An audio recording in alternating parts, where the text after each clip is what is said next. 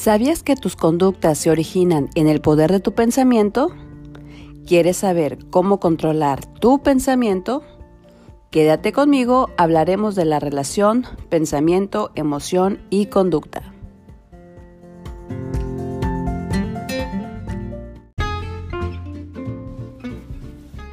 Hola, soy la psicóloga Yulka Castro. Este canal está hecho con la finalidad de que puedas escuchar audios muy breves donde puedas reflexionar y trabajar actitudes, pensamientos y emociones que tiene todo ser humano. Espero que te guste, lo hago con mucho cariño. Sean todos bienvenidos.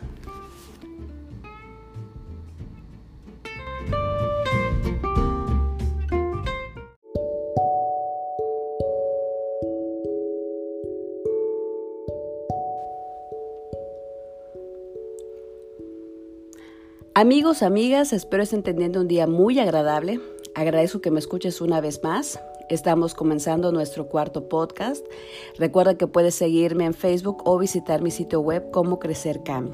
Ahí puedes ponerte en contacto para mayor información sobre alguno de mis servicios. También de antemano, mil gracias a todas aquellas personitas que me han enviado un mensaje sobre sus inquietudes, dudas, también me han comentado pues algún problema que tienen por ahí, así me van dando ideas para los siguientes audios. En este cuarto episodio quiero explicarte cómo nuestro pensamiento influye en nuestras emociones y cómo estas a la vez influyen en nuestra conducta. Es decir, pensamiento, emoción y conducta están de la mano. No podemos separar una de la otra. La más importante de estas tres es el pensamiento, ya que dependiendo de lo que estés pensando, generará una emoción y juntos repercutirán en tu conducta. Para explicarte cómo funciona esto, quiero contarte un caso que tuve hace muchos años en mi consultorio. Era una paciente mujer que me repetía todo el tiempo que su esposo le iba a dejar en diciembre. Estábamos yo creo que en septiembre. Yo le preguntaba, ¿por qué crees que en diciembre?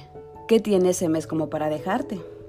Me decía, no sé, es que es un mes en el cual recibe dinero, tiene prestaciones, le dan su aguinaldo, así que de seguro se va a ir.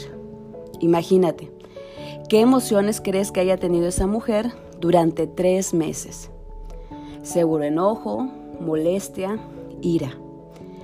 ¿Y crees que su trato haya sido cordial con su esposo? Por supuesto que no. Llegó diciembre y efectivamente su esposo se fue y era obvio que eso iba a suceder. Y no porque lo conociera muy bien o porque supiera que iba a ser, sino porque estoy segura que su pensamiento de que se va a ir generó emociones negativas hacia su esposo. Su conducta de seguro fue de indiferencia, cero simpatía. Además, ¿qué persona va a querer estar con otra cuando te repiten todo el tiempo que te quieres ir? Probablemente con esa conducta nadie se siente a gusto. ¿Te das cuenta cómo tus pensamientos activan tus emociones y cómo éstas generan un tipo de conducta en ti? Muchas veces déjame decirte que nuestros pensamientos se alejan de nuestra realidad cuando se tratan de suposiciones.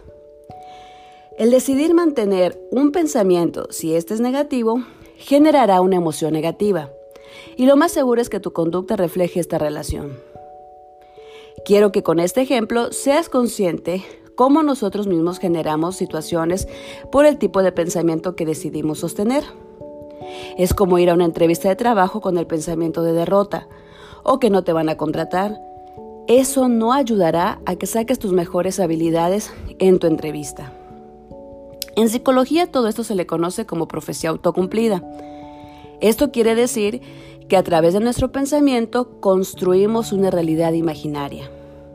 Y digo imaginaria porque ni siquiera sabemos si es 100% verdad. Las situaciones y los problemas siempre te van a suceder, siempre van a estar ahí presentes. Depende de ti qué tipo de pensamiento quieres sostener ante eso que te sucede. Recuerda que si decides mantener un pensamiento negativo, como consecuencia generarás una emoción negativa y a su vez tu conducta reflejará una actitud negativa. Contestando la pregunta que hice al inicio, Te recomiendo que poco a poco te des a la tarea de cambiar ese pensamiento que te molesta o que te estorba para tu bienestar. Cambia ese pensamiento negativo por algo positivo neutral. Un decreto que me ayuda mucho y estoy segura que te puede ayudar es repetirte la frase. Esto no significa nada. Esta frase la saqué de un libro llamado Un curso de milagros. Es una frase que nos ayuda a mantenernos neutrales ante una situación.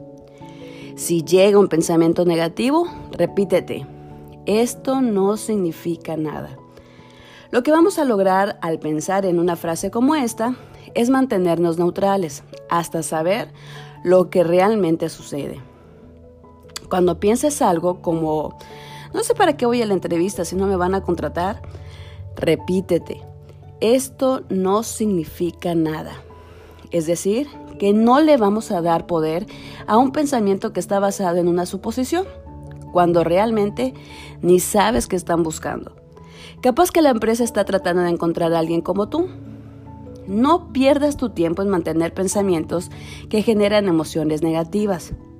No pierdas tu tiempo en mantener un pensamiento basado en una suposición. No sirve de nada. Solo generarán en ti emociones que te van a desgastar y tu conducta pues no será la más adecuada. Sé que es un trabajo difícil, mas no imposible. Proponte a mejorar tu calidad de vida, tu calidad de tus pensamientos. Verás cómo tus emociones a la par mejorarán y cómo éstas lo reflejarán en tu conducta. Espero te haya quedado claro.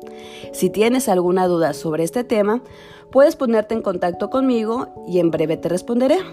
Si no, nos escuchamos en el siguiente episodio. Te envío un fuerte abrazo. Me despido con amor, tu amiga Yulka Castro.